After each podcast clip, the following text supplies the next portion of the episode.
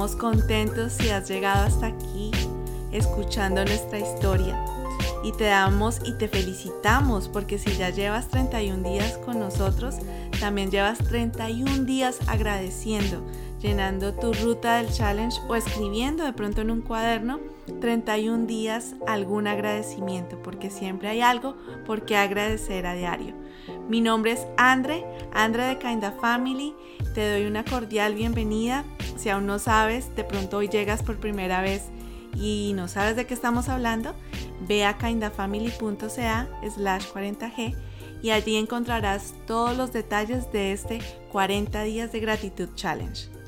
Hola, yo soy Pipe Ramírez y bueno, ya estamos en el día 31. Podemos comenzar a hacer cuenta regresiva. Ya es 9, 8, 7, 6. Entonces, pues qué bien, qué bien. Felicitaciones.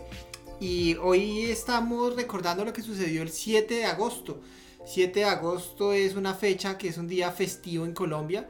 Se celebra la batalla de Boyacá, también se aprovecha y se celebra el cumpleaños de Bogotá. Y bueno, todo esto fue en Bogotá.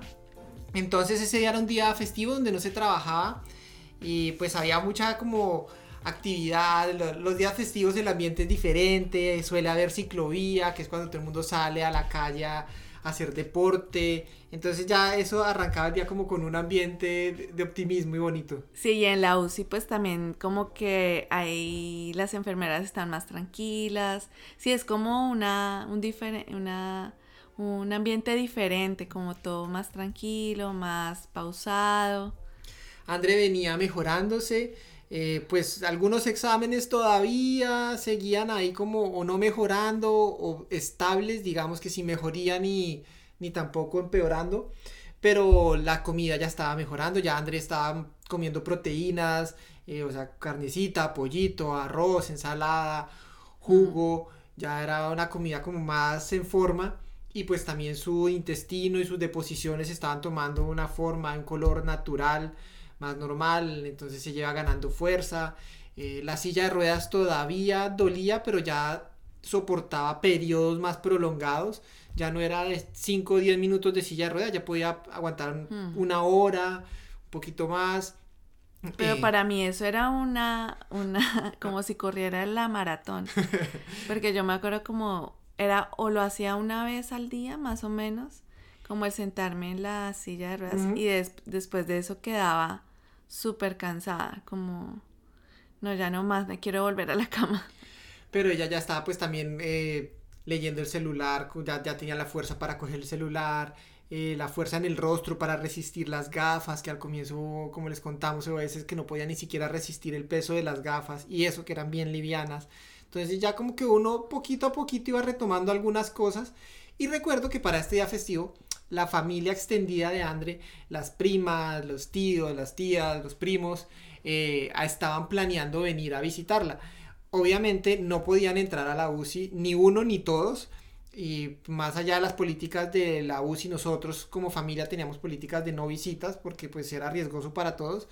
Pero igual ellos iban a venir a asomarse por la ventana nosotros estábamos en una clínica en el piso 7 y les habíamos dicho y ellos decían, no importa, no importa, nos asomamos ahí lejos, ella se puede asomar, ella tiene ventana y yo, sí, sí, ¿a qué lado la tiene? ¿En qué calle? Ay, como que todo se comenzó a planear.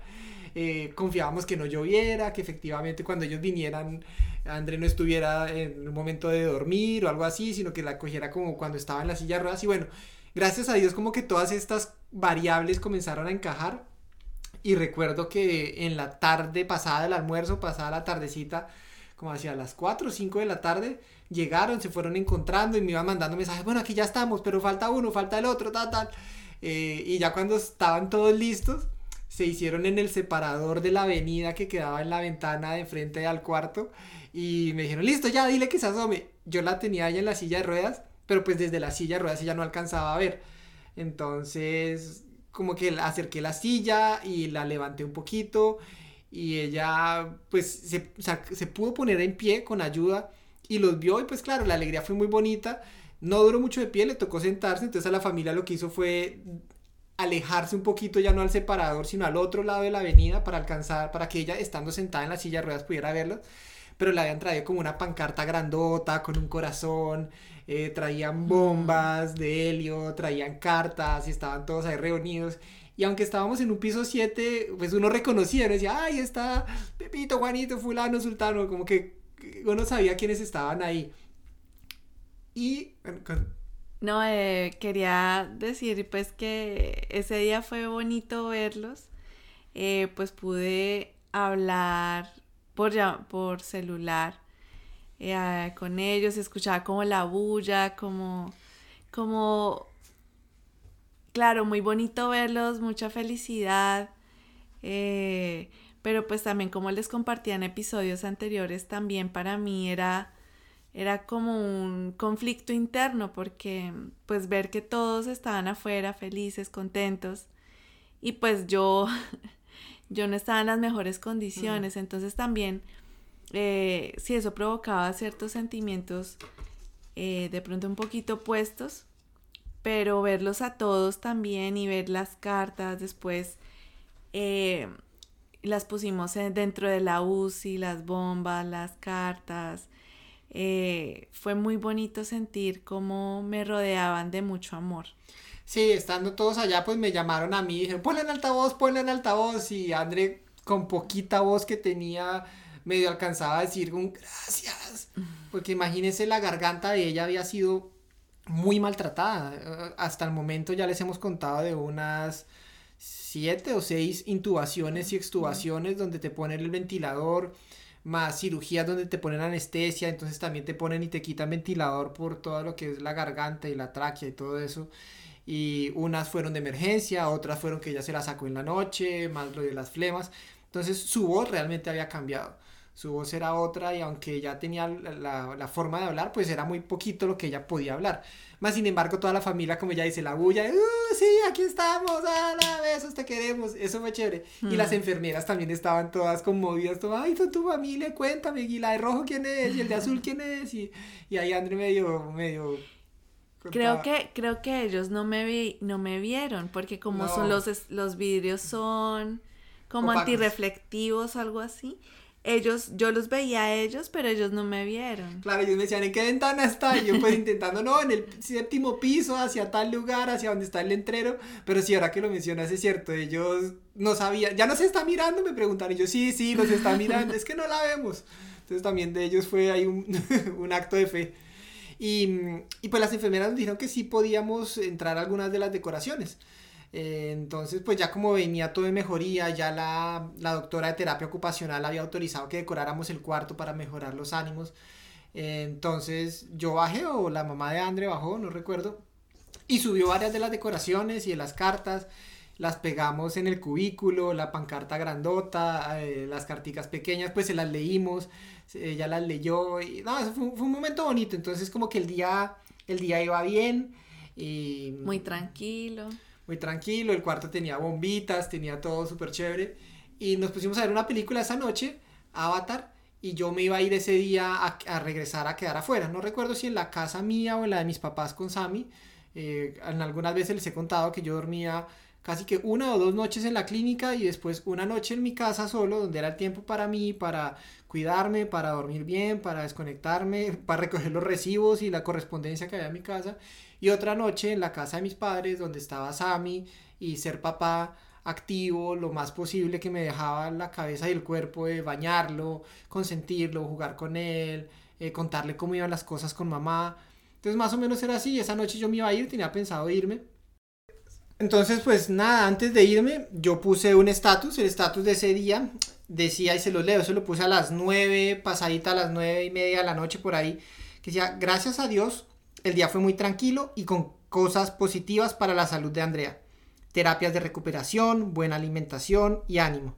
Cada vez es más la evidente más evidente la recuperación y la mano de Dios, aunque los exámenes todavía muestren que faltan varias cosas por mejorar.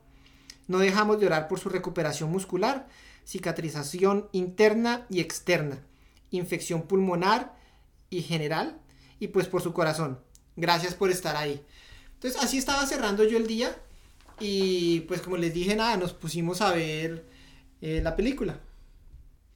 Y estábamos viendo la película cuando de pronto André me mira y me dice, amor, amor, amor. Ah, ah, ah".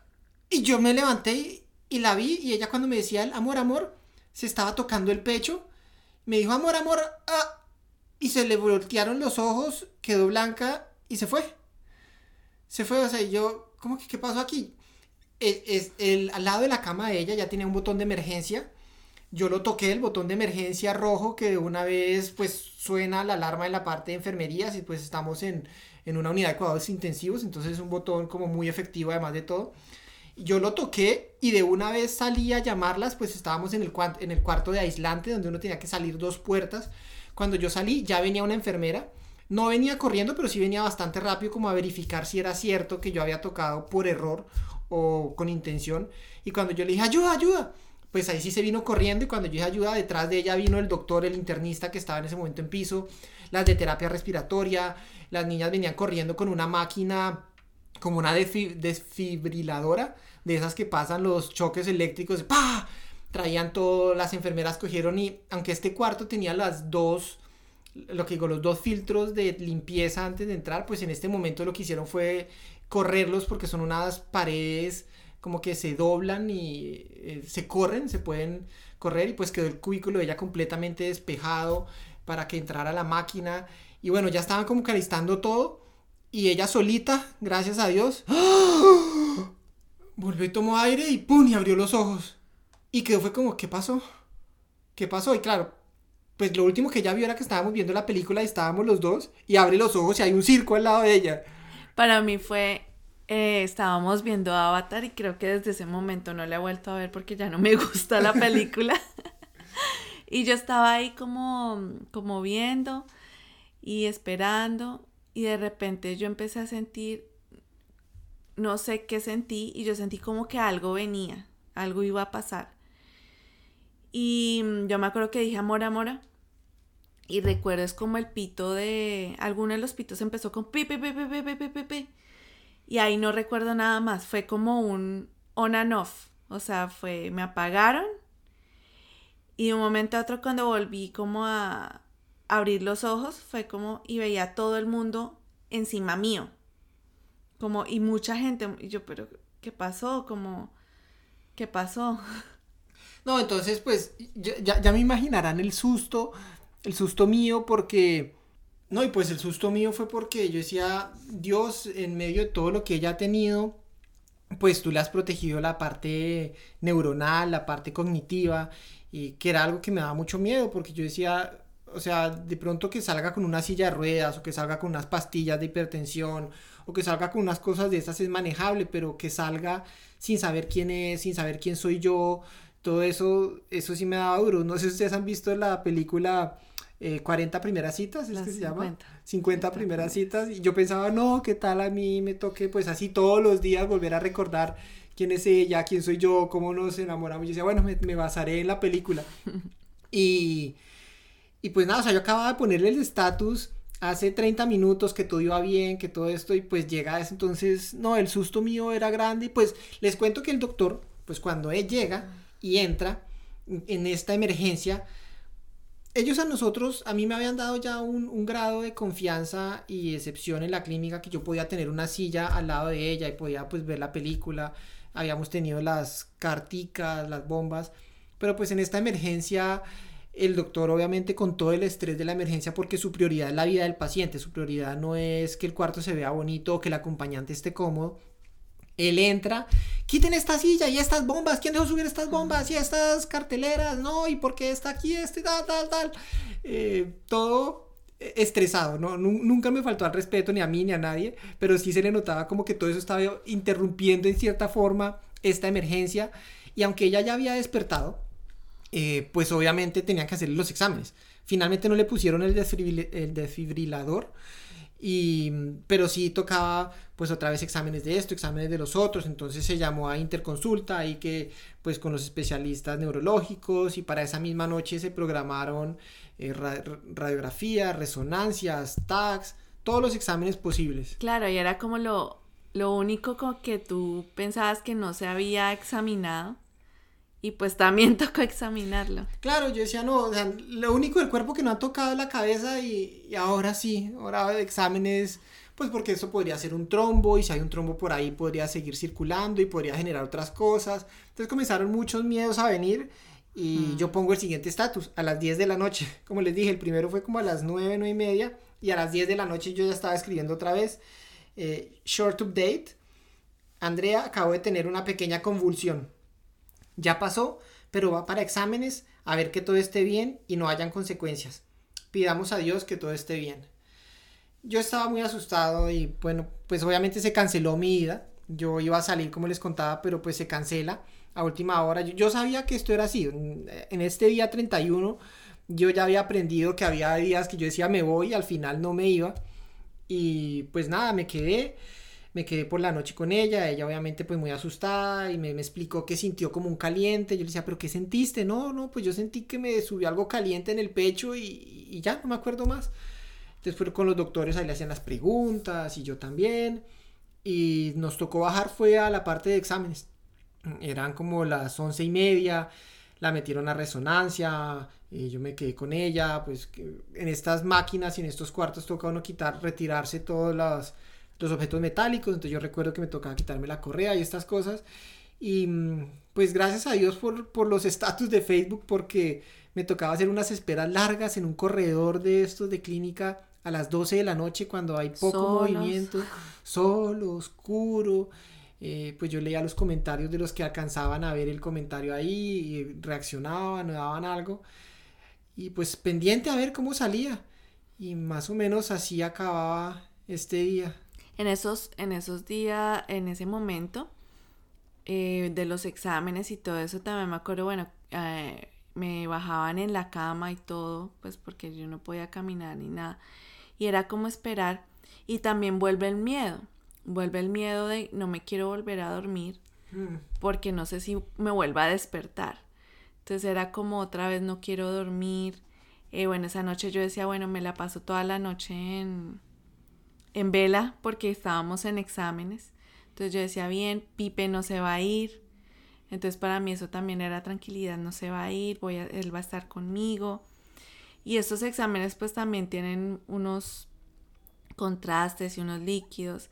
Y también recuerdo que en, en esos exámenes me pusieron un líquido que fue bastante incómodo para mí porque yo sentía como que me quemaba el cuerpo, sentía eh, cal calor, mucho calor en los genitales y sin poderme mover bien, pues también era, fuera de que el examen es incómodo, yo no me podía como quejar porque era molesto, no me podía mover, entonces también era como, sí, como esperar que la gente me ayudara o hiciera o me pusiera más cómoda la cabeza, pues todavía era mucho la, era mucha la inmovilidad que tenía la limitación. Entonces, si, si esos exámenes usualmente no son placenteros y más en la condición que yo estaba, lo eran muchísimo menos. Ahorita que hablas de la cama, recuerdo los camilleros también nos conocían y habían varios camilleros que no, ¿y ahora qué pasó, señora Andrea? ¿Y ahora qué le pasó? Y uno no, le, uno medio contaba y decía, no, no, todo va a salir bien, tranquila, todo va a salir bien. Hasta, hasta la gente de los camilleros, eh, en los pocos momentos que uno se veía con ellos, eran súper especiales. Mm. Entonces, pues nada, se acaba este día. Eh, les contaremos mañana qué sigue, qué salen los exámenes, qué pasa en esto. Y, y tú, amor, ¿por qué das gracias el día de hoy? Pues hoy doy gracias, eh, no por la película definitivamente, pero doy gracias por, por mi cerebro. Creo que en ese momento que fue un on and off, porque fue, para mí fue así, fue como me apagué y me volví a prender. Eh, no sentí nada, o sea, no, no recuerdo, o sea, fue oscuro. No sé ni cuánto tiempo pasó, y, y, doy gracias por, por mi cerebro, que después de, de, ese, de ese apagado, pues volvió y retomó donde estaba. Pero sí fue completamente oscuro, no, no recuerdo nada, o sea, no fue ni un sueño, nada. como en las otras, en los otros días, no. y pues agradezco que retomó donde estaba, donde, donde me quedé. ¿Y tú, eh, Pipe, por qué das gracias hoy? Yo doy gracias por, por la visita a la familia, que fue bonita, por la ventana, por el poderse ver, pero también doy gracias por los protocolos de emergencia. Creo que uno nunca espera tocar ese botón rojo y el cuarto, como les digo, parecía, parecía un cuarto difícil de entrar y difícil de salir porque tenía dos filtros y haga esto y lo otro. Pero cuando fue emergencia, en cuestión de segundos, porque fueron segundos, el cuarto estaba completamente despejado, las máquinas habían llegado, todos los especialistas, enfermeras, internistas, terapistas, todos estaban encima de Andre mirando qué tocaba hacer. Por la misericordia de Dios ella despertó sola, pero sentirse uno así de respaldado en segundos es un pues fue un privilegio. Y sobre todo porque estaba en aislamiento, ¿no? Entonces entender que, que era una emergencia y pues que todos entraron a atender la emergencia, también exponiéndose en ese momento pues a la bacteria que yo tenía, ¿no? Entonces, eh, eso también.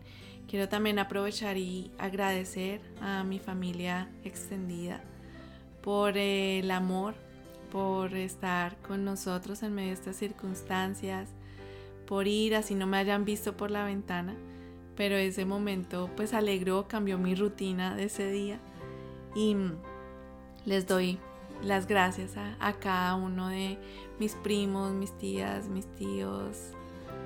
Los que fueron como locos a pararse en la mitad de la calle y que la gente, los carros pasaban y los miraban como esta gente que, pero sí desde arriba se veía muy bonito.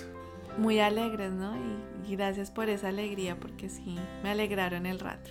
Sí, ustedes saben, los de arriba, los de abajo, los de un lado, los del otro, los de siempre, los del sur, los del norte, todos estaban ahí, eso fue muy especial. Muy bonito ver esa unión familiar. Pues, ¿y tú? Que estás al otro lado del micrófono, del micrófono, del parlante, bueno, para mí es un micrófono, estoy viendo el micrófono, que estás al otro lado y que nos escuchas. Eh, ¿Cuál es tu gratitud del día de hoy? Ya has, ya has escrito 30 gratitudes, espero que hayas estado así juicioso.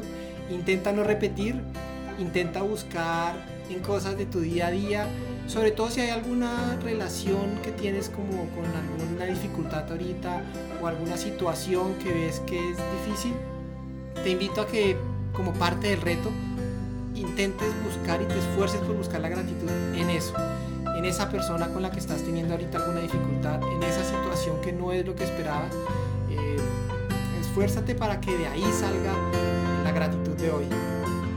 Escríbela, compártela. Nos vemos dentro en la ruta del challenge, eh, dentro del grupo de Facebook. Comparte tu gratitud de hoy y nos vemos mañana. Chao.